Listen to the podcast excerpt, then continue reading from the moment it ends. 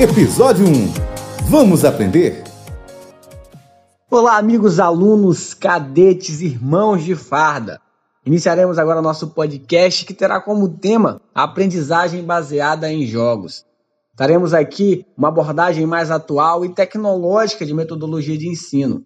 Vamos mostrar para vocês metodologias ativas que focam na participação com o aluno. E tudo isso, senhores, se afastando daquela tradicionalidade monotonia maçante que muitas vezes a sala de aula nos traz. Nosso podcast será dividido em três partes e no final, você, meu peixe, sairá abisurado nesse tema.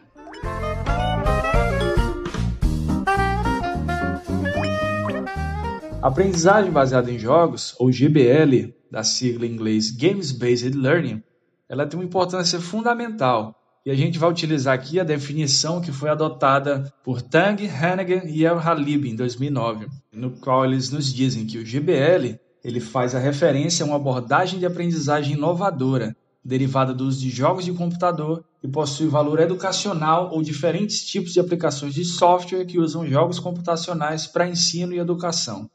A GBL ela tem como finalidade o apoio à aprendizagem, a avaliação e análise de alunos com a melhoria do ensino. Segundo o que nos foi apresentado em Monsalve, Werneck e Leite em 2010, Ensinar usando jogos pode ser uma atividade lúdica que é bastante motivadora no processo de ensino-aprendizado. Do mesmo jeito, os jogos computacionais para ensino são uma ferramenta poderosa na aprendizagem, na medida que o aluno é estimulado a participar, auxiliando os professores em simular ambientes reais, o que vai melhorar o desempenho, estimular a geração de experiências individuais, coletivas e sociais. E tudo isso vai ajudar na formação como profissionais. Dito isso, eu passo a bola agora para minha amiga Cadete Maria para falar um pouco para a gente sobre o que é o jogo. O que seria o jogo afinal, Maria? Aqui é a Cadete Maria e como Setua pediu, o conceito de jogo, segundo o Zinga, é um conjunto de atividades que envolvem um ou mais jogadores. Tem que ter objetivos, restrições, recompensas, tem também que ser regido por regras e também artificial em alguns aspectos. O jogo ele também envolve competição, mesmo que essa competição seja consigo mesmo. Mas vocês devem estar se perguntando também quais são as etapas de aplicação dessa metodologia dentro de sala de aula. E eu vou responder para vocês. Primeiro, tudo tem que ser planejado. Ou seja, se você é professor e está pensando em utilizar um jogo para definir e para passar algum tipo de conhecimento, esse jogo tem que ter a ver com aquele conhecimento passado e tudo tem que ser muito bem planejado, com objetivos e etapas bem definidas. Em segundo ponto, sempre deve ser utilizado a estrutura disponível na escola, ou seja, todas as escolas são diferentes entre si, então sempre escolham elementos e ferramentas que estejam disponíveis naquela escola que você trabalha, naquele contexto que você vivencia. Outro ponto muito importante é que o aprendizado ele sempre vem antes da diversão apesar de ser um jogo, apesar de ser uma atividade lúdica, tem que falar para os alunos, tem que deixar claro que o divertimento ele vem depois. Não necessariamente que ele não vai existir, tem que existir, tem que ser divertido, mas o foco é o conteúdo, o foco é o aprendizado, e isso tem que ser deixado claro. Também é muito importante incluir conceitos fundamentais, ou seja, no decorrer do jogo, o aluno ele tem que ter contato com esses conceitos que você quer mostrar, tem que aprender todo esse conteúdo que você quer passar adiante. Então, essas lições importantes, apesar de às vezes serem chatas ou tediosas, tem que estar presentes também dentro dos jogos. E por fim, tudo tem que ser mensurado. Então, um ponto muito legal e muito importante é que você avalie através de questionário, através de um quiz, enfim, tem que avaliar se esse conhecimento realmente foi adquirido. Né? Então, todas essas são as etapas de aplicação dos jogos e a gente vai passar agora para o segundo episódio com os nossos colegas que vão passar adiante o nosso conteúdo.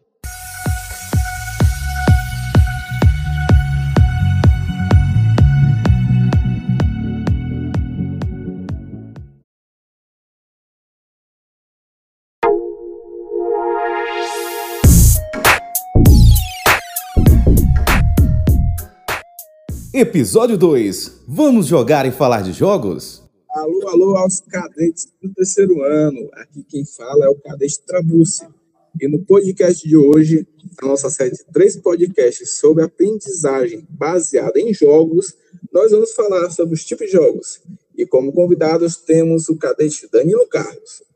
Pois bem, existem vários tipos de jogos, digitais comerciais, principalmente orientados para entretenimento e lazer.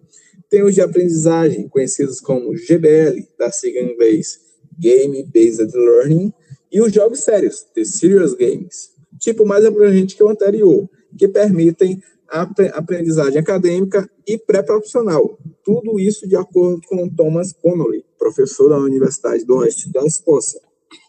De acordo com Kevin Cort, fundador da Pixel Learning, te os termos serial games e game-based learning, ou jogos de simulação, foram muito usados como sinônimos, apesar de que serious games terem efeitos mais amplos na formação e comportamento, em negócio, indústria, saúde e educação. A principal distinção reside na intenção do utilizador e no grau de proximidade com a realidade. Por exemplo, se o objetivo principal é a aprendizagem, pode ser classificado como serious game. Se si, no treinamento, o jogo pode ser considerado como de simulação, game-based learning. Não é não, Carlos? Explica um pouco mais para a gente a diferença.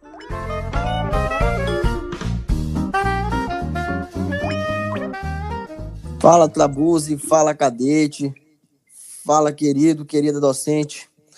Então, ao contrário dos jogos de vídeo educativos, que são tradicionalmente dirigidos ao sistema de ensino primário e secundário, os jogos sérios são concebidos para uma grande variedade de públicos que requerem habilidades de pensamento com nível avançado. Aldrich afirma que, em termos de simulações, existem as de categoria analítica e as de categoria de instrução. É, as primeiras procuraram replicar um determinado fenômeno para que o utilizador o analise no sentido de apoiar a tomada de decisão. Já a outra de instrução são utilizadas para objetos de formação. Autores como Sadler, Westwood, uh, Anderson, Guilherme Nieto uh, e o próprio Alisson Garbonel, por exemplo, dizem que alguns estudos realçam a aprendizagem baseada em jogos como meio de melhorar o raciocínio do estudante ou o envolvimento dos estudantes, embora alguns discutam o grau de aprendizagem real. Algumas razões têm a ver com isso. Por exemplo, primeiro, o conhecimento teórico obtido em aula não forneceu uma visão cabal dos aspectos de negócio. E a segunda coisa, como já diria o Sorensen, é que as explicações dos professores muitas vezes não incluem experiências práticas e desenvolvimento de habilidades fundamentais numa futura carreira. Conta aí pra gente, Tabucci, agora os pontos positivos dessa metodologia. Pois bem, Daniel Carlos, quais são os pontos positivos dessa metodologia? Quem nunca ficou vidrado no jogo? Eu mesmo já passei horas a fio jogando e aprendendo também, pois sempre gostei de jogos com enredos realísticos. De acordo com Mark Rees, o uso de jogos para aprendizagem é eficaz porque, partindo dos objetivos educativos, promovem a resolução de situações problemáticas, a aplicação de conceito em situações práticas e podendo ser colaborativo, desenvolvendo o respeito pelos outros, o trabalho em equipe e a aprendizagem colaborativa, sempre no ambiente de motivação permanente. Pois bem, por hoje vamos ficar por aqui. E no terceiro e último podcast falaremos por que o aprendizado através de jogos veio para ficar.